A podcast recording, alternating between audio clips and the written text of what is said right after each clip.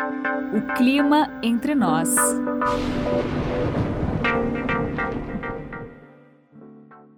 Às vezes olhamos para o céu e vemos nuvens muito escuras, assustadoras. Os trovões e estalos das descargas elétricas também causam medo. Além da chuva intensa, algumas destas nuvens podem causar ventos tão fortes que fazem com que cadeiras de um jardim saiam voando, telhados voem, grandes árvores podem ser arrancadas pela raiz, postes de energia elétrica podem ir ao chão. E além do medo, cria-se um pânico. Que nuvens são essas? Como se formam esses monstros na atmosfera?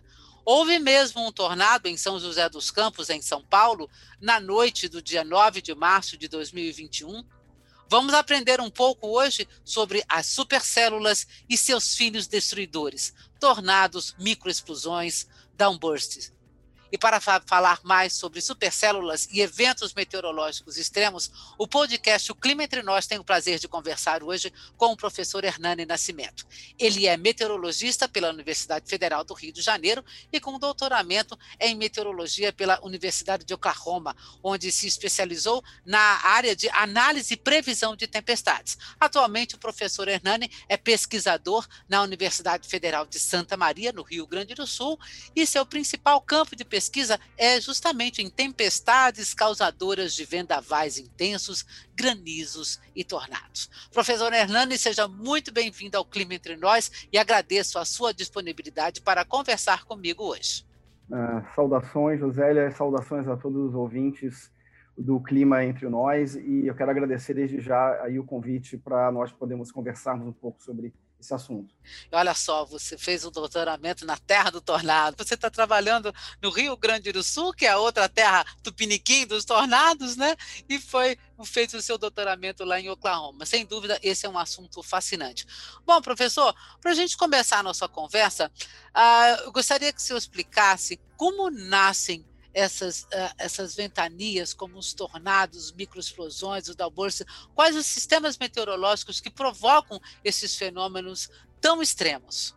Sim, essa é uma questão bastante é, importante, porque é, fenômenos como bem extremos, né, como de escala localizada, né, fenômenos de pequena extensão, como o tornado, a microexplosão, eles são é, associados a te essas tempestades que nós vemos naturalmente no final da tarde, no verão. Esse mesmo tipo de tempestade pode, em algumas ocasiões, dependendo das condições atmosféricas, é se tornarem, elas podem se tornar mais intensas. É o que nós chamamos de tempestades severas. A gente pode imaginar essa nuvem, que a gente chama de uma cumulonimbus, ela tem movimentos é, ascendentes e movimentos descendentes também.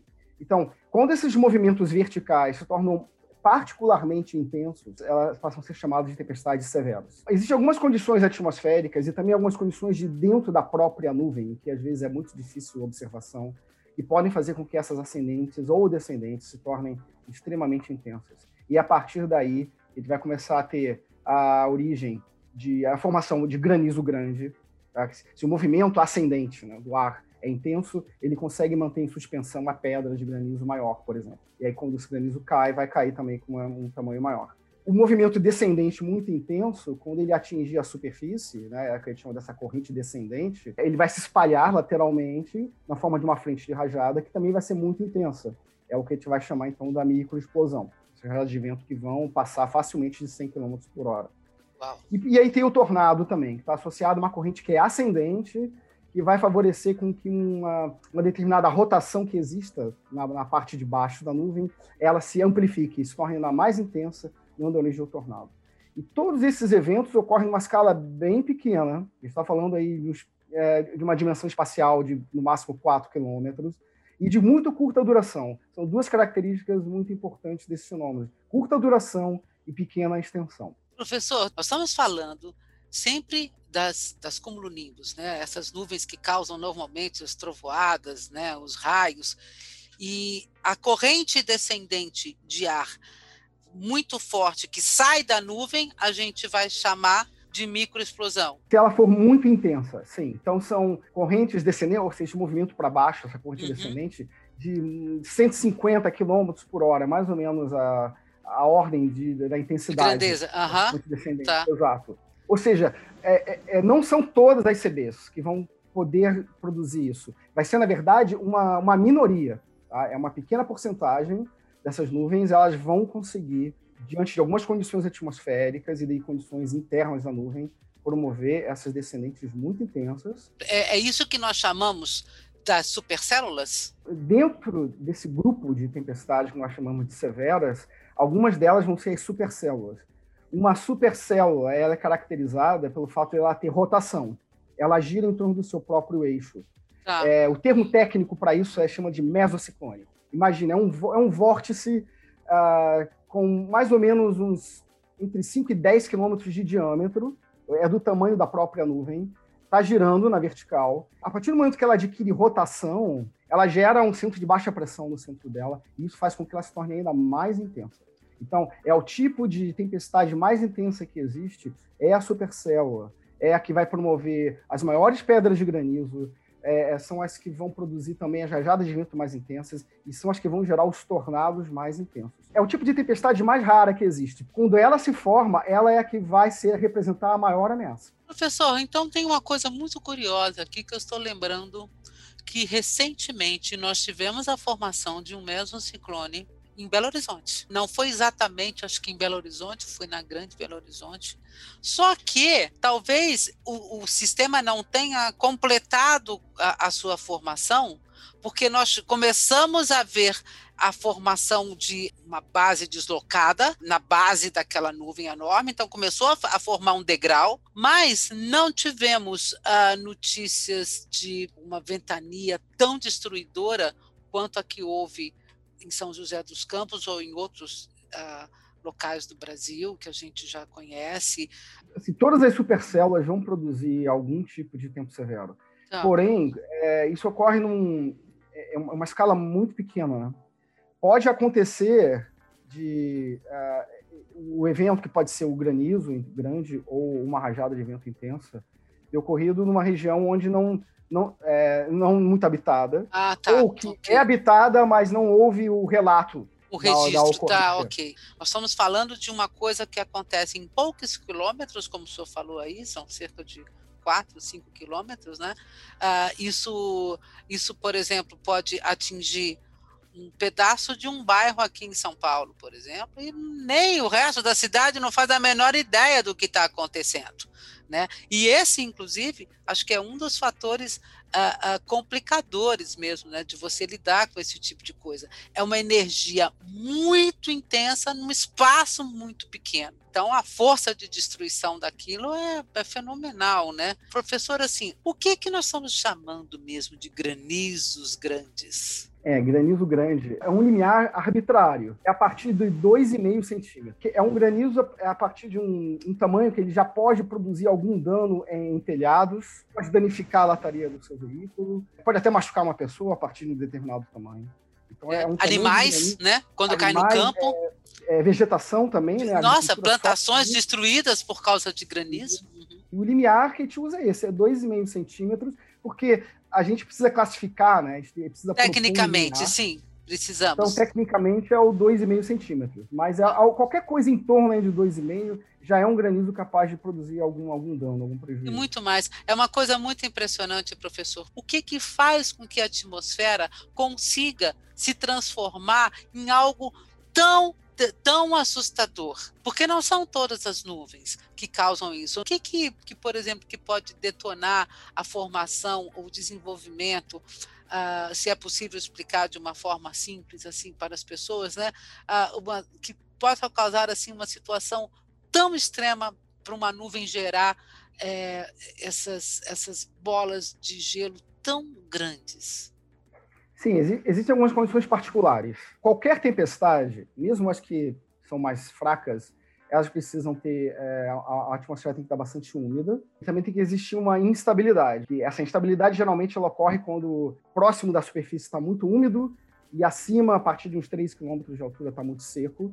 E ao mesmo tempo, se estiver muito quente perto da superfície e muito frio de 3 km para cima. Então são condições. Grande contraste, então. Uma instabilidade, grande contraste vertical de temperatura e umidade. E de umidade, e aí, tá. E aí essas tempestades, quanto maior for esse contraste vertical, de temperatura e umidade, as tempestades que se formarem naquele ambiente vão poder se tornar mais intensas e poderem se tornar severas. Um, um outro fator é existir uma, uma variação da, da intensidade do vento com a altura.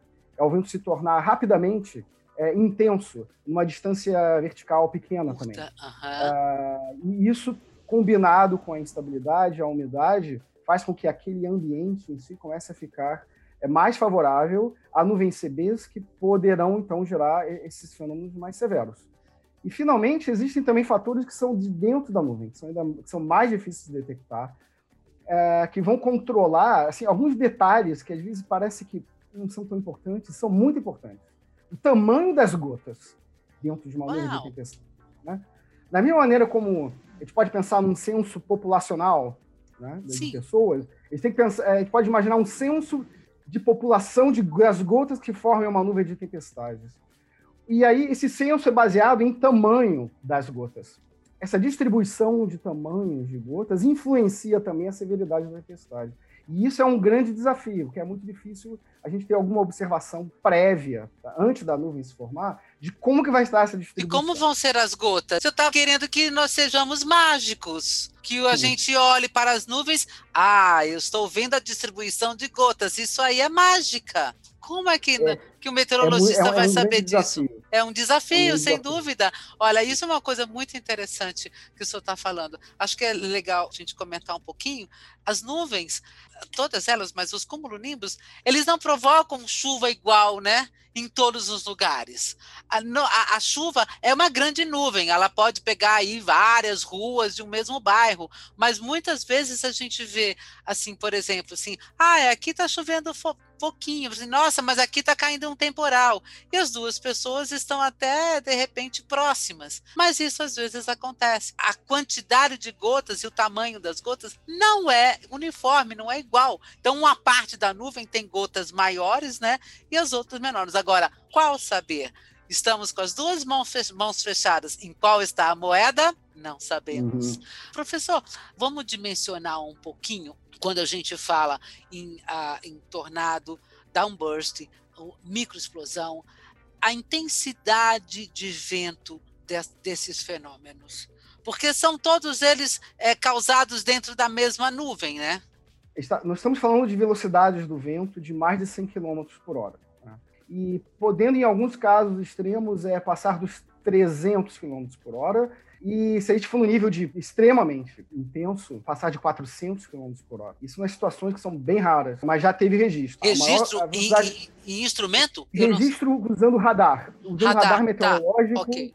aqueles experimentos de interceptação de, de tempestades chegando bem próximo do tornado e medindo em torno de 500 km por hora. Esse é o recorde, digamos, que a gente tem é, registrado isso nos Estados Unidos. Mas, tipicamente, a gente está falando de velocidade de 150, 180 km por hora. É, é, é, difícil imaginar até essa velocidade do vento. Nós, no dia a dia, nós não experimentamos nada perto disso.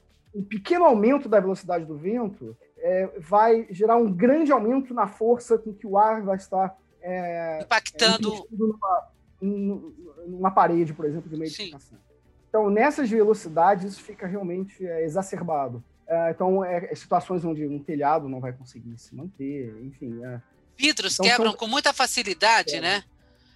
São, vão ser fenômenos que vão durar assim, poucos minutos, é, vão atingir uma pequena região é, do tamanho de um bairro, ou menos até do que um bairro, uh, mas naquela região vai ser fortemente afetada é, por essas altas velocidades. Professor, olha, muitas vezes, é, assim, essas, nós olhamos para o céu e vemos essas nuvens muito escuras. Né? E é muito comum, a expressão a gente vê aquela nuvem preta, falei, uau, vem aí um temporal, vai desabar o mundo. São expressões comuns que a gente, profissionais também usam, né? Mas uma supercélula é algo realmente muito mais assustador, porque é, visualmente a gente sabe que são nuvens muito especiais. Então, que características, que coisas que nós poderíamos dizer para as pessoas, que assim, se você estiver diante de uma nuvem como essa, proteja-se. O que, que a gente poderia falar para as pessoas nesse sentido? Sim, a, a ela, é, por apresentar rotação, né, ela girar em torno do seu próprio eixo, é, isso, isso, é uma característica que vai fazer com que ela seja bem peculiar. Né? por exemplo, principalmente perto da base da nuvem, a, a, começam a apresentar algumas estruturas que nós chamamos de laminares. É como se, se a superfície da nuvem tivesse ficado a, lisa. Né? Ela, ela, deixou de ter aquela característica turbulenta, que é a couve-flor. Tá. Quando a gente olha, pensa na nuvem como Nimbus, aquele aspecto couve-flor. Isso. Mas eh, quando ela começa a ganhar rotação, é, rotação, na base da nuvem, ela perde um pouco dessa característica que a gente chama de turbulenta e vai ficar laminar. É como se alguém tivesse passado um. Uma régua. Uma, uma régua. Uma faca. Nela. Exato. Exato. E, e, e, isso é um indício de que tem rotação. A rotação, na escala da tempestade como um todo, ela nem sempre é de fácil visualização. Então, essas outras características é, são indicativos de que existe rotação. Ah, existe uma, uma, outra característica que é, seria os estriamentos. Tá? É, um termo, é um termo estranho, né? Ah. A impressão que dá é que são pratos nessa região que é laminar. Hum. É como se... Sabe, imagina pratos empilhados. Tá? Os degraus. Os degraus, exato. Ah, tá. É como, a, a, base da nuvem começa a adquirir aquele formato como se estivesse vendo uma pilha de pratos assim arredondado. É quase como se fosse um, um tambor. Aham, uhum, aham. Uhum. E, e, e, sai da base, né? É assim, debaixo da base da nuvem parece que sai um apêndice, não é isso? A partir do momento que ela ganha mais rotação, a base da nuvem começa a se destacar. Uhum. É o que a gente chama de é, wall cloud em inglês, é uma nuvem, nuvem muro ou pedestal, que é outro termo que eu gosto de usar porque ele se destaca, é, é uma pequena parte da base da nuvem que começa a se destacar para baixo. Isso, e aí sim, quando começa a formar esse pedestal, é possível a olho nu começar a ver o giro na, na base, que é a base de uma corrente ascendente ali. Que então, pode gerar tá ou não um tornado? Que... Pode. E aí, pode ou não? Se, se essa é, rotação continuar se concentrando numa escala menor, aí daqui a pouco vai começar a surgir um funil, e daqui a pouco você tem a formação de um tornado. Que aí sim, é, você não funil que pode, um... inclusive, chegar ao solo e aí realmente ser um tornado. Ao tocar é. o solo, a circulação dele aí caracteriza o tornado. Muito impressionante. No caso lá de Belo Horizonte, eu lembro bem assim, é, a gente começou a ver, inclusive, os primeiros pratos, digamos assim, né? O início mesmo do pedestal. Nós, inclusive, comentamos assim: você não pode afirmar que houve um tornado ou não ali, uh, por essa imagem aqui não houve a formação, só desceu realmente aquele prato, né? Uh, e, e, ela ficou girando ali, uma imagem belíssima, uma imagem belíssima. Agora, realmente a coisa é assustadora.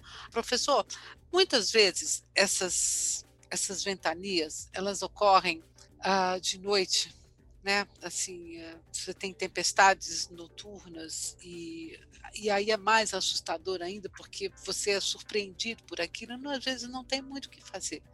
Né? Você está vendo aquela destruição. E no dia seguinte, depois que a ventania passa, aí você vai, é, você vai ver o tipo de destruição que aconteceu no local, né?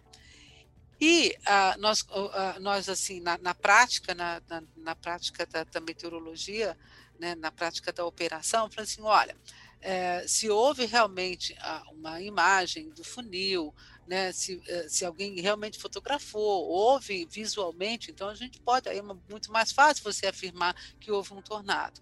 Né? Mas se não, é, o meteorologista vai levantar essas possibilidades. Se foi uma, uma microexplosão, se foi um tornado. Né? Então, assim, diante da destruição causada, que indícios as pessoas vão ter, como é que elas podem identificar, assim, olha, numa primeira análise foi um tornado ou foi uma microexplosão? Que diferenças tem na destruição, né? Quando a gente olha a destruição causada por esses fenômenos, que, uh, que diferenças nós temos entre eles na destruição causada em superfície? Sim, é, essa é uma ótima questão, porque ela, ela na verdade, aborda alguns temas importantes. Eu, eu, eu, gostaria de primeiro ressaltar o seguinte: a gente não tem nenhum instrumento meteorológico que confirme é, a ocorrência é, desses sistemas, desses fenômenos de tempo severo. A gente ainda depende de, da confirmação visual no local do evento. Mais recentemente, com a tecnologia dos radares, é, chamado de dupla polarização, é, já é possível, se, se, um tornado está passando numa região urbana, existe um tipo de, de assinatura no dado de radar é, de dupla polarização que é uma, uma informação que de fato confirma um, um tornado. Mas isso é muito recente, né? E, e, assim, no Brasil nós temos muito poucos desses radares. Então vamos lá, então a gente depende de uma confirmação visual. Aí você levantou a questão noturna. À noite vai, vai ser muito difícil ter uma confirmação visual. Então, é, a, a, caracterização do, desse fenômeno, tornado, por exemplo, ou uma microexplosão, vai se basear no tipo de dano que foi causado. Esses fenômenos eles ocorrem com uma tempestade em deslocamento. Então, você vai promover uma trajetória Sim. de danos, né, é o uhum. termo que nós chamamos. Uh, e o, o, tornado e a microexplosão, que são dois fenômenos muito destrutivos, mas que são eles têm características diferentes, eles vão deixar assinaturas de destruição. A trajetória de destruição deles é, é, é diferente. O tornado ele se trata de uma região de movimento ascendente, que, que é o que basicamente é, explica a, a intensificação desse vórtice. E os ventos, então, eles convergem na direção do tornado. Então, tudo que estiver sofrendo danos é, por esses ventos intensos vai ser transportado para o centro da trajetória de danos. A microexplosão é, é o contrário, é um movimento descendente muito intenso, que se espalha depois lateralmente, e forma as rajadas de vento destrutivas que se espalham para fora da trajetória de danos. Então a gente vai ver tudo que foi danificado sendo jogado é, é de maneira que chama de divergente, né? é para longe do centro da trajetória de danos. Então é possível ah, utilizando fotografias aéreas, principalmente. É difícil fazer isso a nível de solo. Sim. Uma boa análise de danos requer um sobrevoo de, de com drone uh, para a gente realmente poder caracterizar bem como é que está a, a característica dessa, dessa trajetória. Uhum. A forma como é que esses que, que houve a destruição, né? Se foi concentrada ou se, se, se expandiu. Isso é uma coisa Exato. complicada, porque às vezes, por exemplo, assim, é, tanto uma microexplosão quanto um tornado podem derrubar uma árvore pela raiz, uma grande árvore, certo? Sim. Os dois podem é, causar a, a tombar um poste de energia. Os dois podem fazer voar uma cobertura de um posto de gasolina, por exemplo. Os dois podem derrubar aqueles outdoors enormes que a gente vê pendurados por aí. A identificação de efetivamente qual foi o registro, qual foi o fenômeno que aconteceu, não é uma coisa simples, né? Nem na análise dessa destruição. É, não é simples, requer é, um, um treinamento de uma equipe de que vai realizar análise de danos, que é algo que a gente ainda não tem no Brasil. A gente não tem isso de uma maneira, digamos assim, operacional. Nós fazemos algumas análises de danos quando a gente tem a oportunidade aqui nas proximidades de fazer alguma análise, mas operacionalmente no Brasil nós não temos isso. Deveríamos ter, porque é uma informação extremamente importante, até para se estimar também a velocidade do vento. É, como é, é improvável que o, uma microexplosão ou o tornado vá passar exatamente perto de um anemômetro, e se passar pode destruir o anemômetro. Destruir o instrumento não mede é, nada, exatamente. É, gente, é, é, mas é possível estimar a velocidade do vento pelo dano, pela forma. E pelo dano causado. causado. Essas informações de, de, análise de dano, que também pode ser, a gente tem, por exemplo, experimentado usar imagens de alta resolução dos satélites ambientais. É, eles, quando eles passam depois do evento, uhum. É, em regiões onde tem danos na vegetação, o tornado e a microexplosão também vão deixar assinaturas diferentes.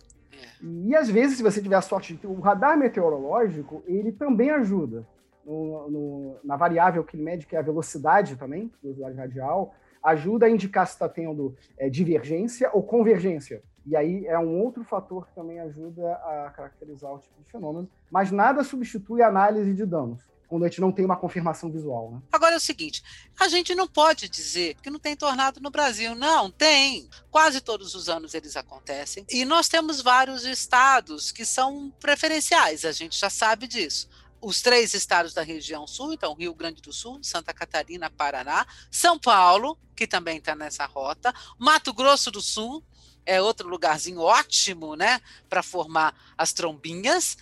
É, é, esses estados que você mencionou são aqueles onde nós vamos ter os tornados formados pelas supercélulas, que são os tornados mais intensos. Né? Eu incluiria, mais recentemente, tenho recebido mais registros também de, de Minas Gerais, então, assim, a metade sul do Brasil, né, a partir ali do Mato Grosso do Sul, centro-sul de Minas, aí São Paulo, é, para sul, é onde a ocorrência desses tornados mais intensos é, é mais comum. Porém, na metade norte do país, a gente pode ter os tornados que não são formados por supercélulas, são tipicamente mais fracos, uh, mas podem ocorrer. É, em Manaus, ou, em qualquer lugar que tenha tempestade, você pode ter um tornado desses que são os mais fracos. Mas os que requerem mais atenção em termos de poder destrutivo, são esses que ocorrem na, na parte mais sul. No centro-sul. E por que os estados do centro-sul, vamos botar sul do Brasil, Mato Grosso do Sul, São Paulo, Minas, por que esses locais são os preferenciais? Por que se desenvolvem tempestades mais intensas nesses estados? É, ótima pergunta. É, um dos ingredientes para formar as tempestades severas, eu mencionei antes, é a, é a rápida intensificação do vento com a altura. E isso vai ocorrer em regiões onde nós temos grandes contrastes horizontais de temperatura. Então, quando a gente olha é, a América do Sul, a região mais, que é a bacia amazônica, por exemplo, norte do Brasil, é, lá é quente o ano inteiro em todos os lugares, né? quente e úmido. Então, não há muitos é, é, contrastes de massas de ar chegando naquela região. Porém, o sul, sudeste do Brasil, Mato Grosso do Sul, é onde nós temos uma alternância. É, de, é, esse contraste de uma massa de ar que era quente e foi substituído por uma massa de ar frio. E isso gera essa variação horizontal de temperatura que se traduz em uma rápida intensificação do vento com altura, que é uma condição necessária para formar essas tempestades que têm rotação. E isso explica. Se você pegar o mapa do mundo inteiro de onde ocorrem as tempestades que geram granizo gigante, tornado destrutivo, é, é uma faixa que é de latitudes médias e subtropicais. Tá? Onde é você tem a chance de ter os maiores contrastes térmicos, térmicos entre massas exatamente. quentes e massas frias. É nessa região do meio do caminho, latitudes médias e subtropicais. Então, norte da Argentina, sul do Brasil, sul e sudeste, é, a parte do sudeste, norte do sul, Paraguai, Uruguai, é, é a região na América do Sul onde essas tempestades vão acontecer podendo produzir os tornados mais intensos. E o relevo? Que papel tem o relevo nessa história? De duas maneiras, é, ou pelo menos de duas maneiras que podem me vir em mente agora. É, em alguns lugares do mundo, o relevo é responsável para por iniciar a formação de tempestades. Então, por exemplo, na Europa tem uma forte correlação entre as tempestades severas e os Alpes, por exemplo. Tá. Já na América do Sul, é, essas tempestades, e também na América do Norte, elas ocorrem mais em região de planície. E aí o motivo é que essas regiões de planícies é onde nós temos a oeste, na América do Sul, os Andes, Sim. que formam como se fosse um bloqueio que faz com que o ar úmido que entra lá pela bacia amazônica ele é obrigado a, a vir para sul e trazer essa umidade e esse ar mais quente para aqui a região subtropical da América do Sul. Desvia, Isso né? Está ocorrendo nessa região de planície. Forma está é, tá associado àquilo que nós meteorologistas conhecemos como jato de baixos níveis. Essa região a cerca 1.500 metros de altura, de ventos, vindo lá da bacia amazônica, tá trazendo esse combustível, que é a umidade e calor, para latitudes mais altas, para a região subtropical, e isso está ocorrendo em cima da região das planícies. E aí vem esse ar mais que atravessa os Andes, que se torna mais seco, ele passa por cima do ar úmido, aí gera aquela, aquela variação vertical que eu falei antes, Sim. quando está muito úmido embaixo e seco em cima, os Andes fazem com que o ar seco passe por cima do ar úmido. Isso gera um tipo de instabilidade muito intensa. E essa é uma das condições que vai favorecer a formação de tornados nessa parte mais é, sul do Brasil. Então, nós poderíamos dizer, professor, que o nosso outono ou a nossa primavera seriam ah, duas estações assim particularmente perigosas, porque é durante o outono que você vai ter começar a ter incursões de massas muito geladas né, começam as incursões, mas ao mesmo tempo você continua tendo a chance de ter as correntes de, de, de ar quente úmido vindos do norte do Brasil desviadas para o sul, porque vem subindo uma frente fria poderosa pela Argentina, vem avançando aquela massa fria e eu estou aqui com esse vento quente e úmido em cima de nós. Então, no outono, essas massas frias começam a ficar mais geladas e avançar com mais força em cima do Brasil. E, ao mesmo tempo, numa parte da primavera, ou seja, nós estamos saindo do nosso inverno, ainda não começou a esquentar completamente, eu ainda tenho uma certa facilidade de choque muito intenso. É isso mesmo? Sim, perfeito. A conclusão é correta. É, o pico, assim, a, a, estação do ano que é mais frequente ocorrência de granizo grande, tornado e vendavais no sul do Brasil é a primavera a primavera. É justamente quando a gente tem a maior, é, assim, grande contraste né, de, de massas de ar. E na primavera, é, é quando tem um, começa a ter um grande aporte de umidade da Amazônia. Ah, para formar as nuvens. Para formar essas nuvens que é, com o contraste de temperatura vai, elas vão se tornar mais intensas. São Paulo, poderia dizer que é relativamente frequente a ocorrência de tornados no outono.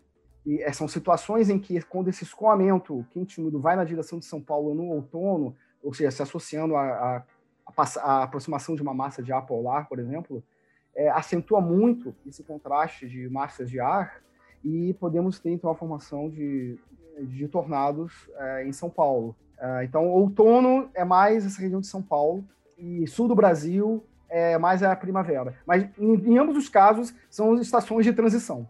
Professor, queria tocar num assunto aqui que é bastante complicado para nós, os meteorologistas que trabalhamos na operação, que fazemos previsão do tempo, que temos que lidar com a resposta ao público sobre esses sistemas severos frequentemente nós somos perguntados: houve um tornado? O que, que provocou essa destruição tão grande? E nós temos que, que dar uma resposta ao público. Nós somos a linha de frente, os meteorologistas que fazem a previsão do tempo em diversos centros uh, em todo o Brasil. Para nós, assim, a identificação de um, um, uma célula de tempestade extrema, né?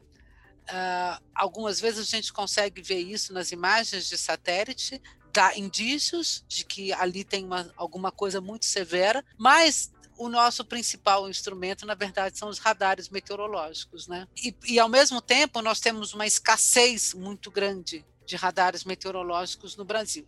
Um país como esse, assim, a nossa deficiência é muito grande. Bom, a minha pergunta é muito clara. O senhor acha que nós temos condições de prever tornados, de identificar tornados aqui no Brasil com a nossa instrumentação? É, em termos operacionais, não, ainda não vejo uh, sendo possível a gente conseguir fazer, ter a, a, a previsão e, e, até mesmo o que a gente chama daquela previsão de imediata. Né?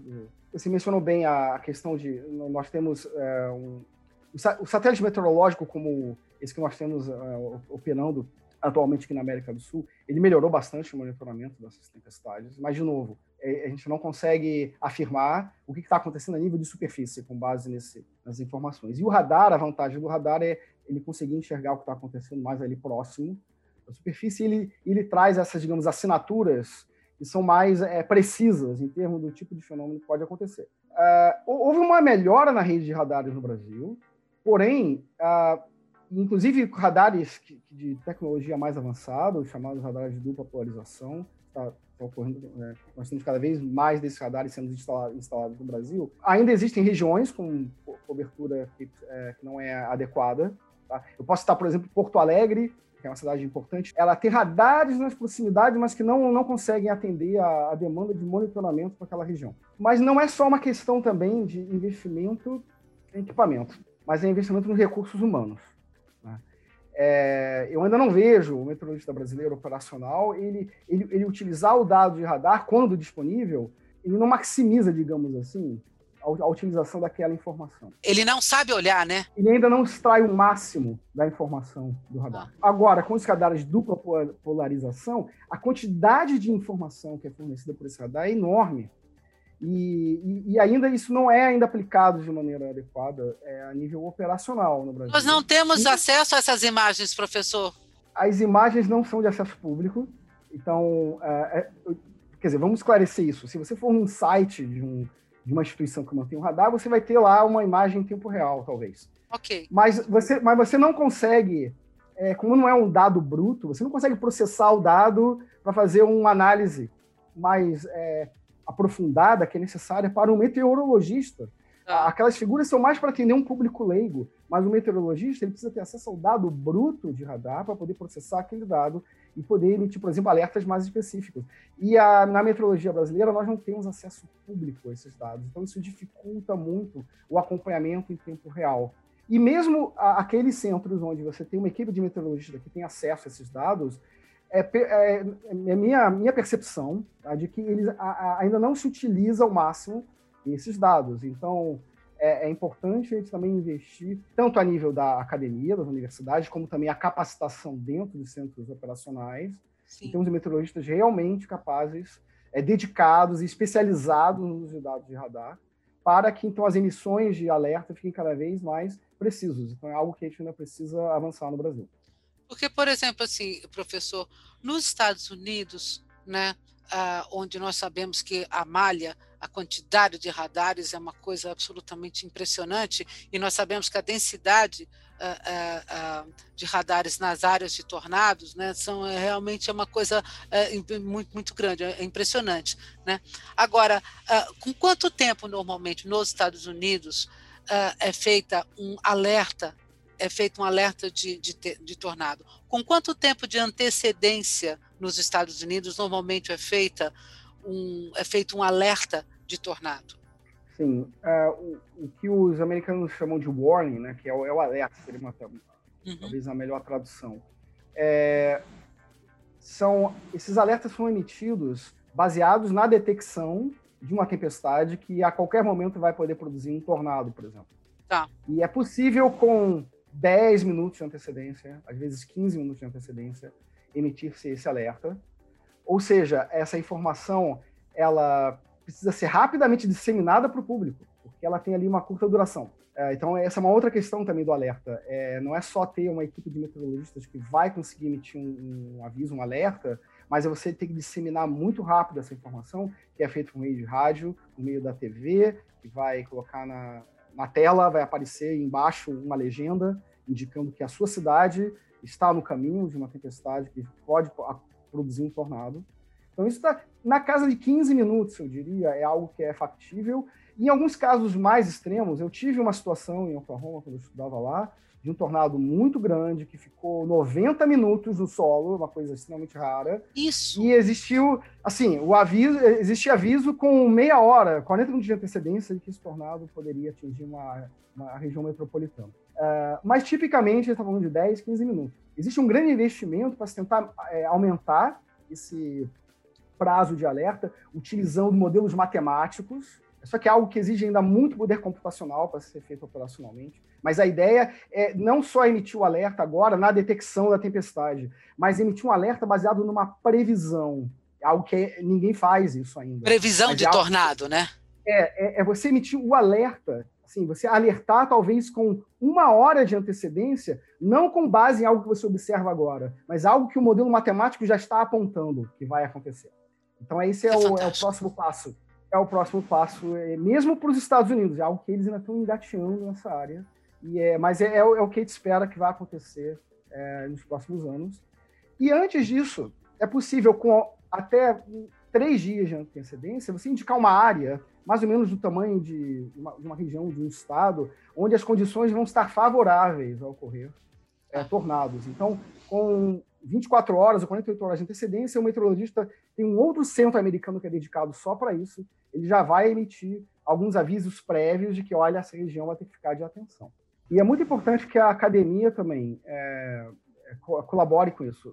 No nosso grupo, aqui do Grupo de Modelagem Atmosférica da UFSM, nós orientamos alunos na, na, na graduação e na pós-graduação, principalmente, que é justamente para procurar identificar quais são os padrões atmosféricos que favorecem um tipo de tempo severo ou outro tipo. Por exemplo, como discriminar entre um ambiente que é favorável à chuva intensa, de um outro que é favorável a granizo, a um outro que é favorável a, a tornado. Então, esse é o tipo de pesquisa que a gente tem realizado. Também a nível de detectar assinaturas de dados, nos dados de radar aqui, adaptados à realidade brasileira. Né? Com os dados Sim. que nós temos, o que, é possível ser feito em termos de identificação dessas assinaturas indicativas, que são indicativas de rajadas de vento intensos, é, tornados, granizos grandes. E, e, um outro desafio é como fazer essa, esse conhecimento desenvolvido na universidade chegar na operação. Não adianta ter uma tese que vai ficar lá numa estante ou só publicar o artigo. É importante que isso chegue também para o meteorologista operacional, para o previsor do dia a dia. Sem dúvida, isso o senhor falou é uma coisa fundamental, ou seja, esse conhecimento precisa entrar na operação. Professor, só mais uma, uma perguntinha. Uh, sobre o caso de São José dos Campos, aqui em São Paulo, que aconteceu no dia, uh, na noite do dia 9 de março de 2021. Afinal, uh, pelo que o senhor sabe, já dá para afirmar ou não se teve um tornado por lá? com base no, no, que eu olhei até agora, eu estou convencido, mais convencido de que não foi. Eu, não estou batendo um martelo, ah. mas é, com base na, nas imagens que eu vi de, é, tanto do, é, de radar, do radar de São Roque, quanto de alguns vídeos que eu vi da, da tempestade. A, a, a, estrutura da tempestade é mais característica de, de, produção da chamada microexplosão, né, o microdust, que gera os tá. de vento em tempo.